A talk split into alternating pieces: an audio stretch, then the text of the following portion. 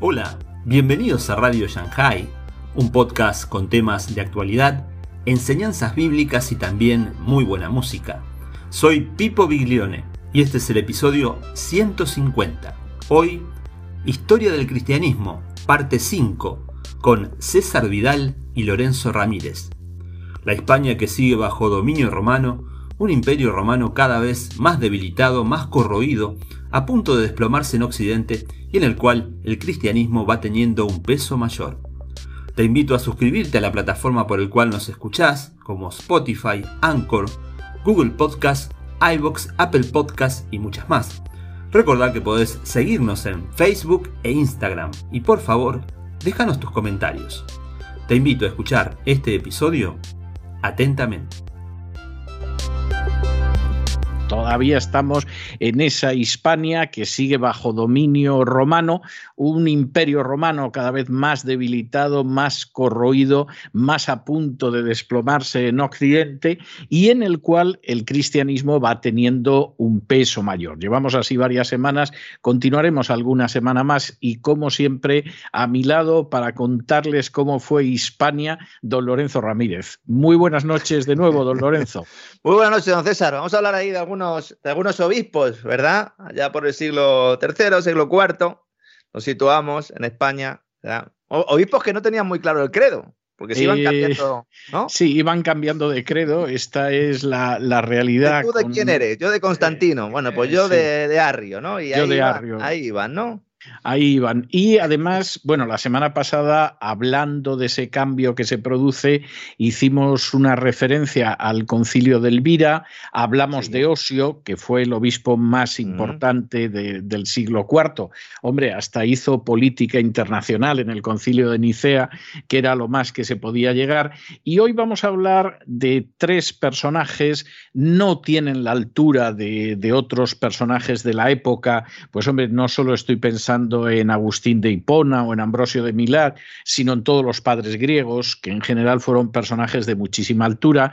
Son personajes, si se quiere, de tercera, cuarta categoría, pero es lo que había en Hispania y hay que hablar de ello. Hoy vamos a hablar de Paciano, de Potamio y de Gregorio, o si se quiere, de Paciano de Barcelona, de Potamio de Lisboa y de Gregorio de Elvira, que son eh, los tres obispos más importantes de esta época, que incluso escribieron cosas, y la semana que viene seguiremos hablando de esos cristianos hispanos, eh, insisto, nunca de gran relevancia, pero para la historia de España. alguno, sí que acabó siendo santo, ¿no? Alguno acabó siendo bueno, santo. Bueno, sí, claro, sí, pero, pero bueno, eh, en aquel entonces no eran tampoco muy exigentes a la hora de convertir a alguien en santo. Ahora tampoco, pero por lo menos hay una apariencia de que existe esa institución del abogado del diablo que va mostrando que, a lo mejor no es santo, eh, se exigen dos milagros que luego tienen menos garantías que las que te dan los bancos de que te van a devolver el plazo fijo, en fin,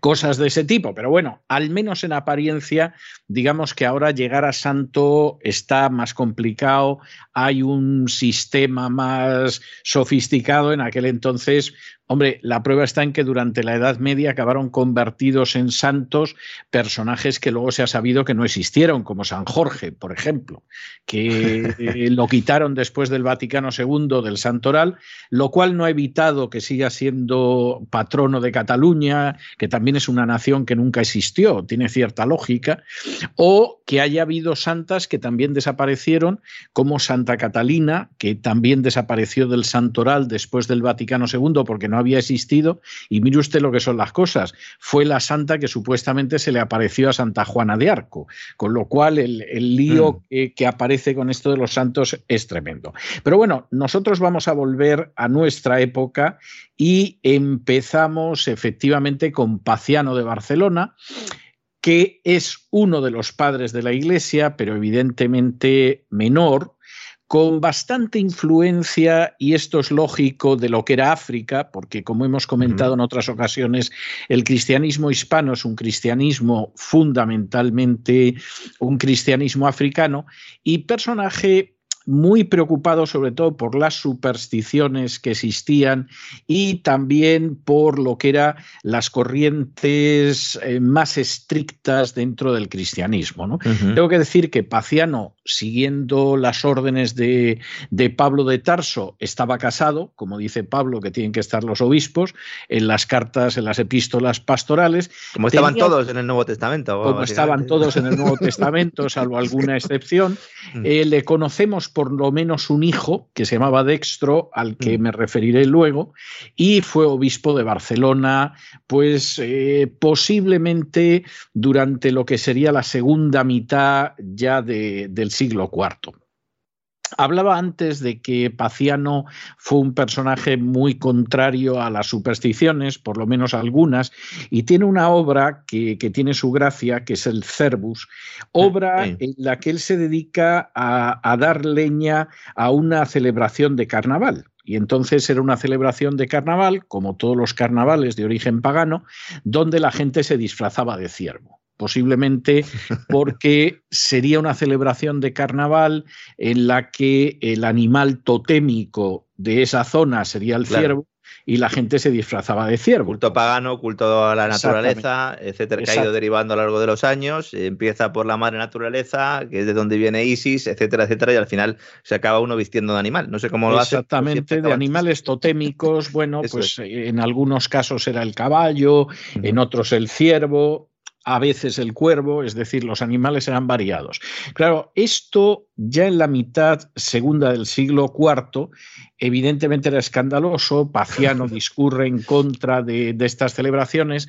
En la Edad Media, unos siglos después, los colegas episcopales de Paciano decidieron que lo del carnaval estaba bien, sobre todo porque venía antes de los ayunos de la cuaresma y hay que dejar a la gente que se desahogue. ¿eh? Luego siempre se oponía eh, el carnaval y la cuaresma y todo lo demás, y no es que estuviera bien visto, pero finalmente se permitió que hubiera carnavales porque en última instancia, antes de entrar en la cuaresma, pues que la gente eh, se tome un respiro. ¿no? Esa es la realidad. Pero en el siglo IV no estaba todavía la cosa tan tolerante y efectivamente en el Cervus Paciano le da de una manera tremenda a, los paganos y a aquellos cristianos que, se dedicaban a ir a la fiesta pagana. La fiesta pagana que en realidad viene de la herencia del año nuevo, del año de la cosecha y todo esto, ¿no? claro, claro. Claro, porque porque en muchos textos se habla de Año Nuevo y alguno pensará, bueno, el Año Nuevo, claro, el 1 de enero tal. No, no, estamos hablando de, cuando empezaba el Año Nuevo, teniendo siempre la vista puesta en la naturaleza, de esa cosecha, de pues paganismo puro y duro, ¿no? Claro, y el paganismo eh, se ha mantenido mucho, incluso en el seno de la Iglesia Católica, porque en última instancia el paganismo está vinculado a los ciclos naturales. Es decir, el paganismo a quien adora, al sol, a la mm. luna, a la tierra, eh, esa Pachamama de la que el Vaticano ha emitido una moneda hace mm. relativamente poco tiempo, etcétera, etcétera. O sea, eh, son las fuerzas telúricas, el sol, la tierra, eh, la luna, las aguas, el mar. O sea, esto, esto es lo típico del paganismo y va muy unido a los ciclos naturales. Es decir, cuando vienen los solsticios, cuando se producen los equinoccios, cuando se recoge la cosecha, cuando se siembra la tierra. O sea, es, es algo de sentido común, ¿no? Y de ahí, pues que muchas de estas celebraciones, pues al final, eh, los solsticios o los equinoccios, pues le ponemos la fiesta de un santo y arreando. Y, luego esas, herejías se combinaban un poco con las otras, que ya sería ya un poco más ya eh, circunscribiéndose al cristianismo y a ver pues quién puede ser salvado, quién no puede ser salvado, ¿verdad? Si la iglesia tiene la facultad o no tiene la facultad de poder perdonar los pecados mortales, etcétera, etcétera, ¿no? Que también es un poco el novacianismo, ¿no? Que también estuvo este Exactamente. claro, detrás de esto. Porque claro, eh, Novaciano era un personaje que considera... Eh, no, no, bueno, sí, claro, si se entiende que existió Papa, pues habría quien diría esto, pero vamos. no, claro, porque, porque la es que idea. con los jesuitas, don César, esa es mi confesión de hoy. Y en, y en la época, en el siglo III, lo que pasa es que, claro, había muchísima gente que, que en última instancia eh, se hacía llamar papa porque era el obispo de una diócesis importante. Yo, yo, he visto la cara de sorpresa de muchos católicos cuando se enteran de que hay un papa en Abisinia y, un papa en otras zonas del mundo. Dicen, ¿cómo es posible? Bueno, pues porque el título de papa, que no significa nada más que papá, evidentemente lo compartían determinados obispos de cierta relevancia. ¿no? Eh, Novaciano era un sacerdote que a mediados, a inicios de la segunda mitad del siglo III, se opuso a la elección del obispo de Roma, Cornelio, ¿no? y eh, se opuso a ello después de que habían asesinado a su antecesor, que era Fabián, porque consideraba que Cornelio iba a admitir dentro de la iglesia a, a todos los que no deberían estar. Entonces estaba dispuesto a mantener en la iglesia a gente que eran cristianos que no eran practicantes, estaba dispuesto a absolver a gente que, había apostatado de la fe prácticamente sin ninguna condición. Y eso provocó una situación que va a durar, pero un siglo largo, que era el famoso problema de los lapsos, es decir, los caídos, por traducirlo del latín, que era aquella gente que habían apostatado y que en un momento determinado pues querían volver y entonces había los que eran partidarios de, bueno, que realicen algún tipo de penitencia y vuelvan y los que decían, no, mira, no, una persona... uno, que se había casado por segunda vez, ya era uno de estos. Este, por ejemplo, era uno de estos, o sea que los lapsos eh, empezaron siendo los apóstatas y acabaron siendo muchísima otra gente, ¿no? Y aquí lo que sucede es que Paciano era más partidario de la línea blanda, es decir, bueno, pues que pasen por una penitencia aunque esas penitencias hoy en día nos parecerían el colmo del abuso, pero que pase por una penitencia y que pueda ser reintegrado a la comunión de la Iglesia. ¿no? Con lo cual, por un lado, Paciano era la línea blandibloop en el sentido de los que querían volver, en contra de los más rigoristas que decían que ni hablar en ciertas condiciones, y por otro lado, pues eh, era más riguroso en cuanto a la presencia del paganismo, como podía ser la dichosa fiesta del ciervo, que aquello eran unas celebraciones de Año Nuevo absolutamente intolerables. Algunos han dicho que era paciano eh, aristócrata, claro, hay tan poca documentación algunos han planteado que tenía familia de alta alcurnia y tal. Es difícil decirlo, ¿no? Pero se le considera de alto rango social, eso sí. Sí, sí, y en última instancia tampoco es algo que sea, que sea imposible, o sea, es una posibilidad, porque eh, sí se va produciendo ya, sobre todo a partir del siglo III, hay indicios de que incluso antes el hecho de que determinados cargos episcopales los acaba teniendo gente de cierto rango social. Incluso eh, se da la circunstancia eh, de que determinadas eh, relaciones sociales eran intolerables, aunque esta gente fuera cristiana, es decir, había ido perdiendo de vista esa idea que aparece en el primer escrito, primer escrito cronológico del Nuevo Testamento, que es la carta de Pablo de Tarso a los Gálatas, donde dice que en Cristo no hay ni hombre, ni mujer, ni judío, ni griego, ni esclavo, ni libre. Bueno, pues eso lo decía él escribiendo más o menos en el año 49 después de Cristo. Pero 300 años después había quien pensaba que no. Por ejemplo, hay un episodio eh, que es muy triste, que es el famoso episodio en virtud del cual eh, Agustín, eh, conocido como San Agustín vulgarmente, Agustín de Hipona, había vivido durante mucho tiempo con una señorita sin casarse, señorita que además le dio un hijo. En un momento determinado, cuando Agustín abandona la secta de los maniqueos y se convierte al cristianismo, pues eh, parece ser que lo suyo hubiera sido que se hubiera casado con esta buena chica, que toda la sensación que da era que tenía una paciencia impresionante con el futuro santo. O sea, era una persona buenísima que le siguió en todas las ocasiones, etcétera, etcétera. Y eh, eso no es posible, aparte porque le caía muy mal a la mamá del santo, que era cristiana, pero da la sensación de que era más mamá, más voice mama que santa y le caía muy mal la, la, novia del hijo, a pesar de que era la mamá de su nieto, entre otras cosas porque era una muchacha de una condición social inferior a la de Agustín de Hipona. Y por lo tanto, la sociedad romana no veía mal que estuviera viviendo con ella sin casarse, que tuviera hijos, etcétera, pero encontraba inaceptable que se pudiera casar con esa chica.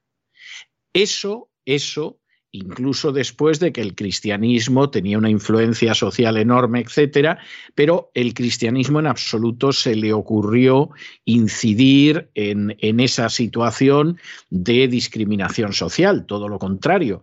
Y al final Agustín abandona a la muchacha no porque haya decidido vivir en castidad o porque haya decidido mantenerse célibe. Al final es eso lo que sucede, pero esa no es la razón. La razón fundamental, y su madre se lo dice una y otra vez hasta que lo convence, es que, hijo, tú no te puedes casar con esa chica.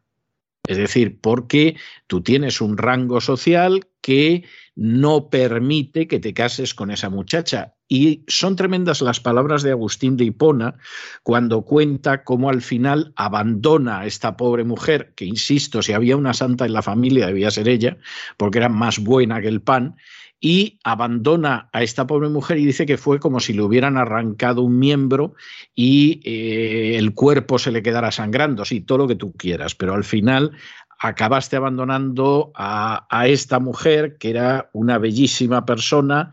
O la suegra, la suegra. Y, pero la suegra, la madre de, ella, claro. pues supuestamente también era una santa, pero vamos, la santa era de cuidado, ¿no?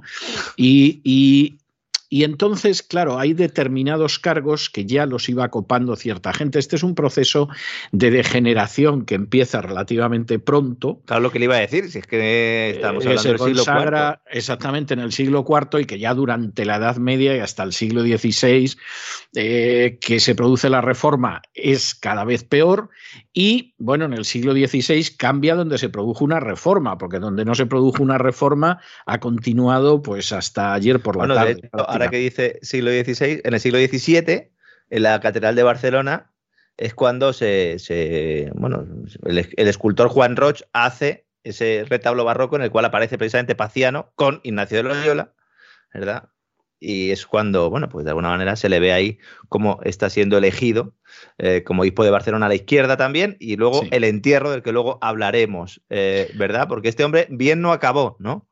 Este hombre bien no acabó, pero hay un episodio al que yo me refería antes y que antes de dejarle contar lo del entierro lo tengo que referir, y es que antes hablé de su hijo Dextro, o Numio ah, Emiliano Dextro, que este va a dar lugar a un episodio muy peculiar, o sea, de estas cosas que hay que conocer y que se suelen ocultar.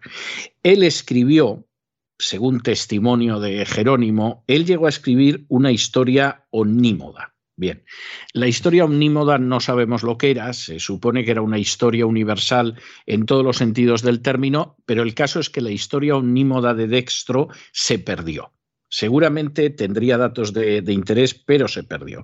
Y así se quedó perdida. Pero mira tú por dónde a inicios del siglo XVII, donde se ve que hoy estamos regresando sin querer, aparece un personaje que se llama Jerónimo Román de la Higuera, que dice que efectivamente se había encontrado la historia omnímoda de Dextro, el hijo del obispo Paciano, y la publicó con el título de Cronicón de Dextro. Bueno, pues todo el mundo contentísimos porque el hijo del santo escribió una historia y se ha recuperado más de mil años después y tal. Bueno, al final acabó descubriéndose que el Cronicón de Dextro era un cuento chino que se había inventado el tal eh, personaje que decía que la había encontrado, Jerónimo Román de la Higuera, y que era una de tantas falsificaciones, fraudes píos, mm. que se dice, o fraudes piadosos, que se han producido a lo largo de la historia católica, donde la, la falsificación de documentos es algo, pero vamos, que circula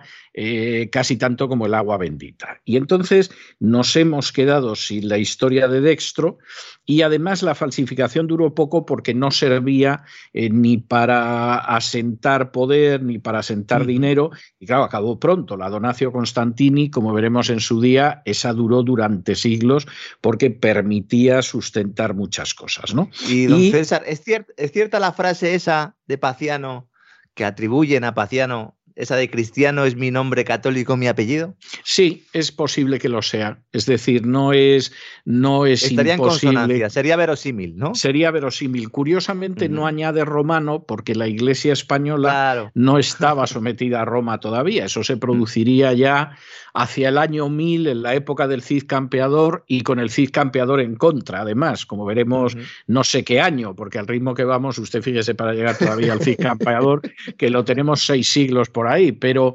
pero evidentemente sí, la frase es, es muy posible que, sea suya. Bueno, y nos vamos con Potamio de Lisboa, que alguno diría, bueno, pues si era de Lisboa no era español, pues eh, era de Hispania, porque Lisboa en aquel entonces toda, Exactamente, todavía formaba parte de, de Hispania y seguramente eh, si en el siglo XVII, volvemos otra vez al siglo XVII, esto es, es, una casualidad curiosa, don Lorenzo, si en el siglo XVII la corona española, en vez de empeñarse en retener Cataluña, hubiera retenido Portugal, pues ahora Lisboa sería una ciudad española volcada al Atlántico y nos habríamos librado de todos los problemas que nos ha dado Cataluña. Pero bueno, a veces cuando hay que tomar decisiones históricamente no se toma la más adecuada y perdimos Portugal y, en fin, eh, Cataluña se quedó sobre todo porque vieron lo que era vivir bajo Francia y, entonces decidieron volver a los brazos generosos de, de España, ¿no? Pero Potamio de Lisboa en ese momento era un hispano exactamente igual que los que estaban en la actual Cataluña o en la actual Castilla. Es un personaje curioso porque aunque Potamio de Lisboa fue uno de los padres de la Iglesia, en un primer momento apoyó la Trinidad y las decisiones del Concilio de Nicea del año 325 y 30 años después decidió que se hacía arriano. Con lo cual, efectivamente, pues eh, personaje así muy convencido tampoco es que fuera. Y además. Bueno, luego, otra vez volvió a ser niceano. Luego volvió otra vez, pero, pero interviene en uno de esos episodios que se ocultan y que no se cuentan de, de la historia de los obispos de Roma, que es el episodio del Papa Liberio. ¿eh? Muchos oirán ahora al Papa Liberio y dirán, ¿y este señor quién es que nunca me lo han contado? Bueno, es uno de los varios papas herejes de la Edad Media, porque el dogma de la infalibilidad papal es de 1871. ¿Eh? y además en medio de una situación política muy tensa, que eran los nacionalistas italianos reconstruyendo Italia y por lo tanto acabando con los estados pontificios. Y claro, a ver si declarándome infalible, estos no me quitan los estados pontificios. Declararse infalible se declaró, cisma provocó pero los estados pontificios los perdió también. Pero el Papa Liberio, que es un papa hereje, es un personaje que en un momento determinado da marcha atrás de la cristología ortodoxa, por decirlo de alguna manera, y acepta una fórmula que cristológicamente es herética. Y de hecho, uno de los que le dijo al Papa Liberio, vaya usted en esa dirección, porque eh, aquí no puede ser lo que hay. O sea, olvídese usted del concilio de Nicea, etcétera. No sé si pensó, todavía no es usted infalible y faltan 1500 años para que lo sea, y entonces lo mejor es que. Eh, hizo lo que hicieron algunos emperadores también, que fue cambiarse de caballo en mitad de la, carrera. Exactamente. Y entonces, pues eh, Potamio es un personaje que en esa etapa de, de Arriano, pues no solamente es que convence a Liberio para que se convierta en un hereje, sea, ha habido papas herejes y además bastantes. Y además, para terminar de arreglar, pues hasta llega a ser el, redactor de una fórmula cristológica, arriana, que se aprueba en el segundo sínodo de Sirmio. O sea, Potamio era un personaje de cuidado. O sea, esta es la historia. Pero solo hace falta leerle, lo que necesitaba era un psicólogo pues verá usted cuando entremos en la Edad Media va a ser mucho peor, ¿eh? O sea, esa, esa es la realidad. Que, Pero, en serio, que, la gente lo busque para que lo pueda comprobar. Eh, tiene unas descripciones sobre los cuerpos de Lázaro en, una de sus obras, que de verdad, que es que eh, ponen, ponen mal cuerpo. Los sermones del obispo Potamio de Lisboa, que busquen en internet y que vean porque básicamente lo que planteaba eran unos textos con un lo, describía todo de una forma tan vívida, de una forma tan cruda, incluso eh, reafirmándose en determinados eh, pues términos y léxicos eh, pues bastante ofensivos, eh, un mal gusto básicamente, oscuridad. Algunos eh, analistas o algunos historiadores lo que consideran directamente es que es un léxico propio de poetas y de clásicos paganos y no es extraño porque estamos diciendo que en esta época lo que había era una fusión prácticamente de todo, ¿no? Ese paganismo tradicional con las nuevas herejías dentro del propio cristianismo, ¿no? Bueno, y hay otro elemento que es muy importante y que se pasa por alto a pesar de que en España duró como mínimo hasta el siglo XIX y en algunas partes de España hasta entradísimo el siglo XX, porque yo mismo lo llegué a ver en algunos pueblos. ¿no? En el siglo XIX ya eh, a finales no tengo la sensación de que dominara las ciudades, pero dominaba el mundo rural y todavía yo en la segunda mitad del siglo XX avanzada vi su dominio en, en, áreas del mundo rural, ¿no? Y es el hecho de que el púlpito era el medio de comunicación de la comunidad. Entonces, mm. claro, determinado tipo de predicaciones tenían un efecto a la hora de sembrar el pánico y con él el sometimiento de las masas que hoy en día lo tiene la televisión y la radio y la prensa escrita. Pero en aquel entonces, pues claro, no se tenía uno que colocar detrás de un micrófono y llamar ratas eh, dignas del exterminio a los que, por ejemplo, no se sometían a la vacuna. Pero te subías al púlpito y empezabas a hablar de las llamas del infierno, de los padecimientos, eh, del azufre y de Lázaro que dabas coberlo y lo describías y tal. Y bueno, la gente iba a la iglesia, pues igual que ahora hay quien se pone la mascarilla o va por la cuarta dosis de vacuna. O sea, esa, es, que, es, que, es que describe toda la putrefacción del cuerpo, la descomposición durante, durante, líneas y líneas, y es que al final llega un momento en el que el lector eh, es que está directamente en la escena con todos sus sentidos, luego en la parte de la resurrección. La verdad es que cambia los términos, eh, voluntariamente, evidentemente, es un recurso literario, y ya en lugar de hablar de las partes del cuerpo, pues ya sí que habla de la vista, habla de, de, pues, de cómo eh, pues empieza a moverse Lázaro, ¿no? Y recobra la vida, y esa parte es bonita, pero la verdad es que es tremenda, ¿no?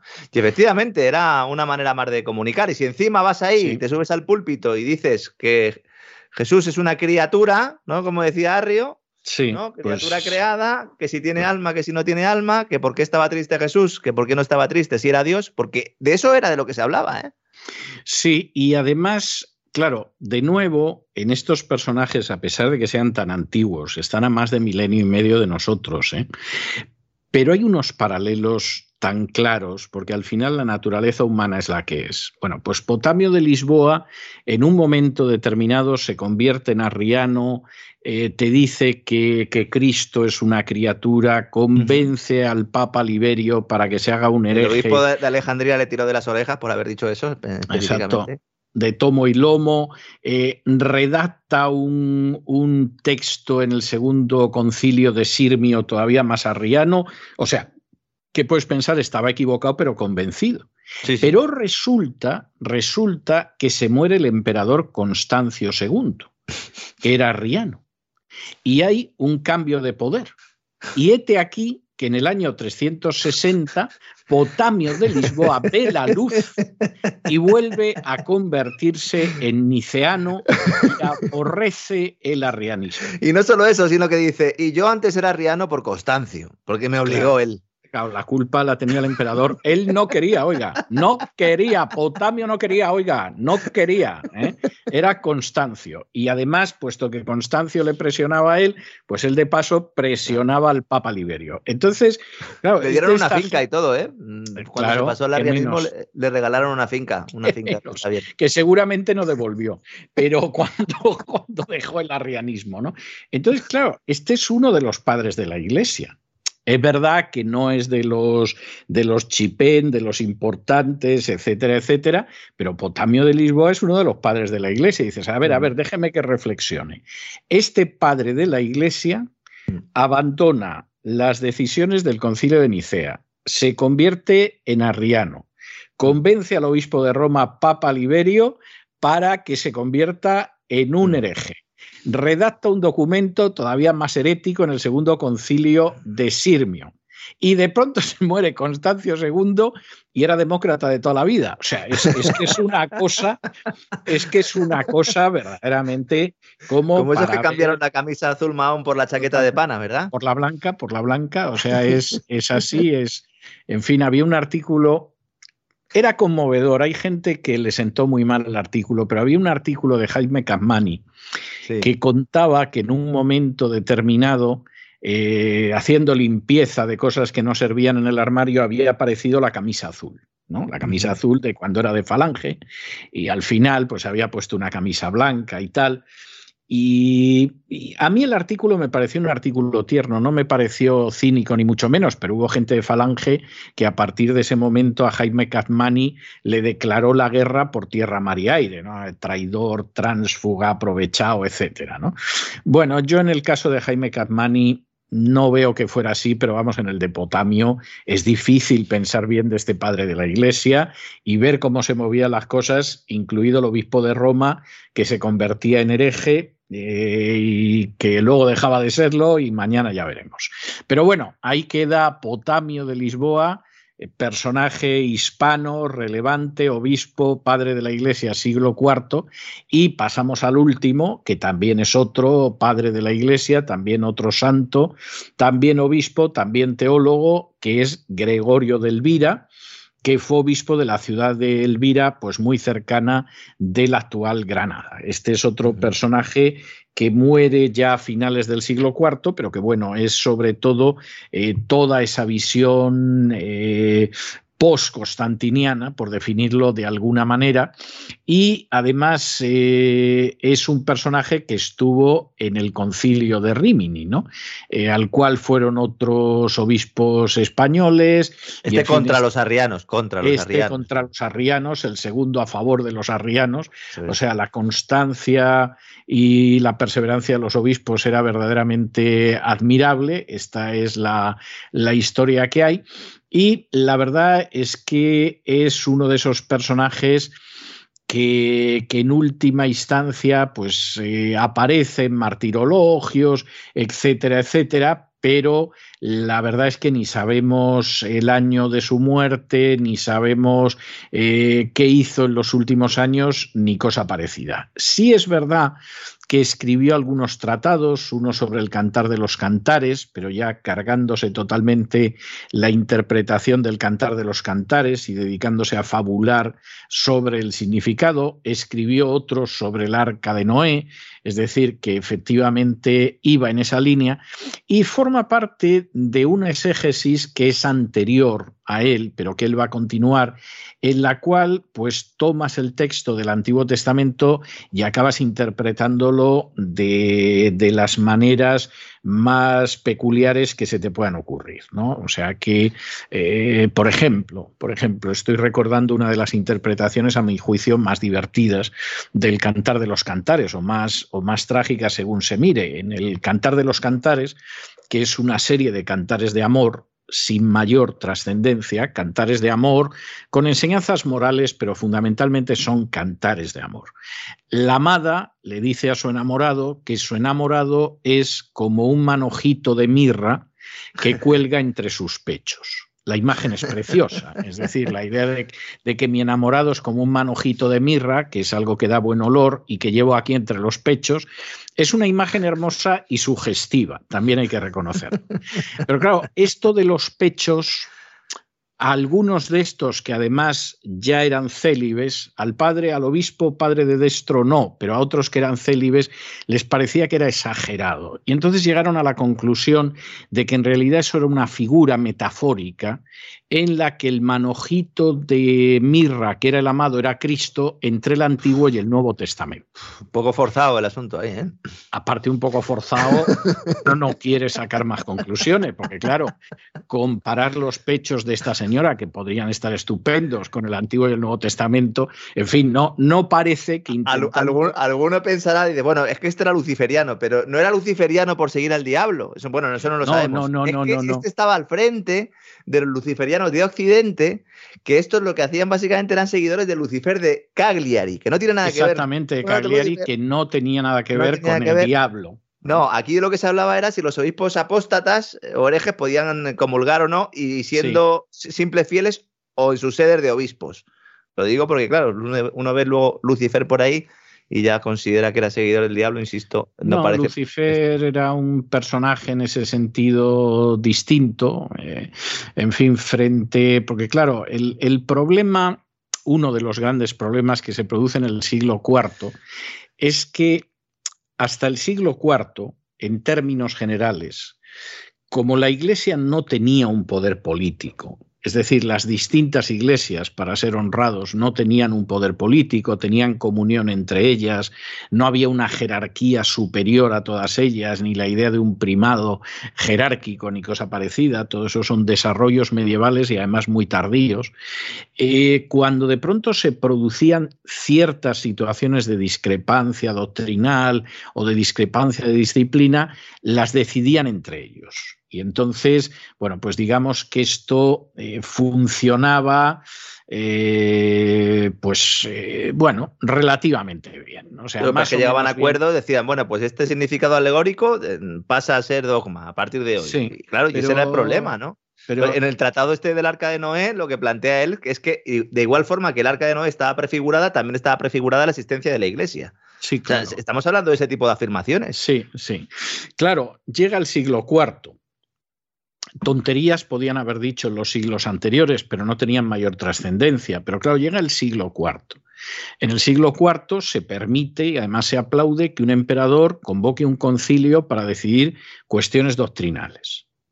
Bueno, pues a nadie le debe sorprender que luego hubiera otro emperador que se llamaba Constancio II que dijera que yo aquí veo que os estáis pegando mucho. ¿eh?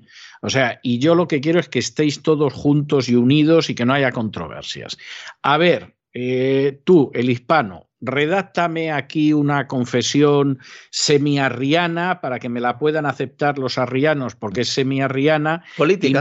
Y, me, la acepten los otros por eso de que solo es semi. Y el otro la redactaba y además iba a ver a Liberio y le decía, mira Liberio, yo por tu bien y el de la Iglesia de Roma creo que tendrías que aceptar esto, que si no aquí puede haber disgustos y entonces Liberio, que por supuesto ni se le pasaba por la cabeza que era infalible en materia de dogma ni nada por el estilo, pues acababa aceptando la visión arriana para no tener problemas. Eh, se moría Constancio II. Oye, pues eh, parece que el que entra ahora en el gobierno, este es más de la ortodoxia de Nicea. Bueno, pues nada, todos volvían a la ortodoxia de Nicea y todos están contentos. Claro, eh, había gente que en medio de todo esto intentaba mantener una cierta integridad, estuviera quien estuviera. Y entonces decía, pero bueno, ¿cómo vas a admitir a determinadas personas en la iglesia? Pero, pero ¿en qué cabeza cabe esto? Jamás o por el contrario eran bastante más laxos y decías, bueno, pues pobrecito, ¿quién está libre de pecado? Tampoco es cuestión de, de echarlo, etcétera, etcétera. Y claro, esto acababa produciendo unas divisiones que en tiempos normales seguramente no hubieran tenido especial trascendencia, pero que en un momento determinado pues eh, acabaron llevando las cosas cada vez de mal en peor, porque efectivamente al final entraban intereses de poder, entraban intereses económicos y entraban intereses políticos y con esas seguimos a día de hoy, o sea, no, no nos vamos a engañar en absoluto. De manera que por ir concluyendo nuestro espacio de hoy de, Así fue Hispania, pues hombre, el aporte de este siglo IV a la teología por parte de los hispanos, pues hombre, no fue especialmente... Digamos que fue pobre, digamos que fue pobre. Fue más bien pobre, eh, había varios padres de la iglesia, por eso de que, en fin, no se quedaran los hispanos sin tener algún padre de la iglesia, pero cuando profundizas en la historia de los personajes, la verdad es que no son eh, como para estar especialmente orgullosos, pero como nadie sabe ni quién era Paciano, ni quién era Potamio, ni quién era Gregorio, pues no pasa nada. Es decir, que si alguien ahora dice, oiga, pues Paciano, Potamio, Gregorio de Elvira eran de segunda clase, no habrá ninguna tonta que diga leyenda negra, leyenda negra, pues no tiene ni idea ni de quién era Paciano, ni de quién era Potamio, ni quién era Gregorio de Elvira. Y lo poco que aportaron también en algunos casos fue copiado, ¿no? Porque en el caso de, Gregorio, Gregorio de la Bética, que también se le conocía así, ¿no? Hay en uno de sus libros donde habla mucho sobre esta figura de, Cristo como el esposo, ¿verdad? Siendo la iglesia la esposa, que es lo cual una interpretación. o sea, es, claro, es claro. antiguo. no, originales no eran. Originales no y en, realidad eh, lo había copiado también Orígenes anteriormente, con lo cual esto es un poco como lo de Darwin, ¿no? Que cuando ya sacó su libro había fusilado prácticamente lo de todo el mundo, ¿no? Sí, como Marx, que cuando eh, empezó a escribir sobre todo el capital, pues casi todo lo había copiado de algún sitio. ¿no? Sí, lo malo fue cómo luego tuvo que hacer Engels para unir los folios que estaban todos tirados por el suelo, ¿verdad? Ni siquiera estaban numerados. Que Marx, eh, digamos que un tipo ordenado no era. No era, no era, no, no. Pero yo en eso, mire, a Marx no, no le acuso mucho porque es que cualquiera que entre en mi casa, perdón. ¿Dónde va a parar? ¿Dónde va a parar? si uno sabe esquivar eh, montañas de libros puede estar en su casa. Exactamente, exactamente. Si no, no hay manera. Y, lo de las montañas es verdad porque muchos están por el suelo. Entonces, claro, yo ahí a Marx le, comprendo y... César, en lugar de tener un skyline en su casa, lo que tiene es un bookline. Es decir, uno se asoma y va viendo los rascacielos de libros. Doy fe de ello. Esta gente no andaba por ahí, vamos. Era, era gente muy de tercera fila, pero hay que... Habrá más, habrá más aportes, ¿no? la semana que viene veremos. Habrá más aportes. La semana que viene vamos a ver algún aporte, algo más, en fin, más de más empaque que, que estos, pero, pero eh, la cultura hispana, después de, de, ser una cultura que marcaba realmente cómo había que hacer las cosas en Roma, hay que reconocer que no se recuperó de lo que era el Bajo Imperio, que el cristianismo tampoco hizo que se recuperara. Va a tener un pequeñito destello con los visigodos, que a lo mejor con suerte antes del verano los vemos por aquí, yo creo que sí, pero tampoco pondría mi mano en el fuego porque va a ser así. Y luego veremos que, va teniendo épocas, pero, pero realmente, realmente la crisis del siglo III que le hizo muchísimo daño a Occidente en general, a España en particular le hizo muchísimo daño en términos culturales. Bueno, don Lorenzo, un abrazo muy fuerte y hasta mañana. Igualmente, hasta mañana.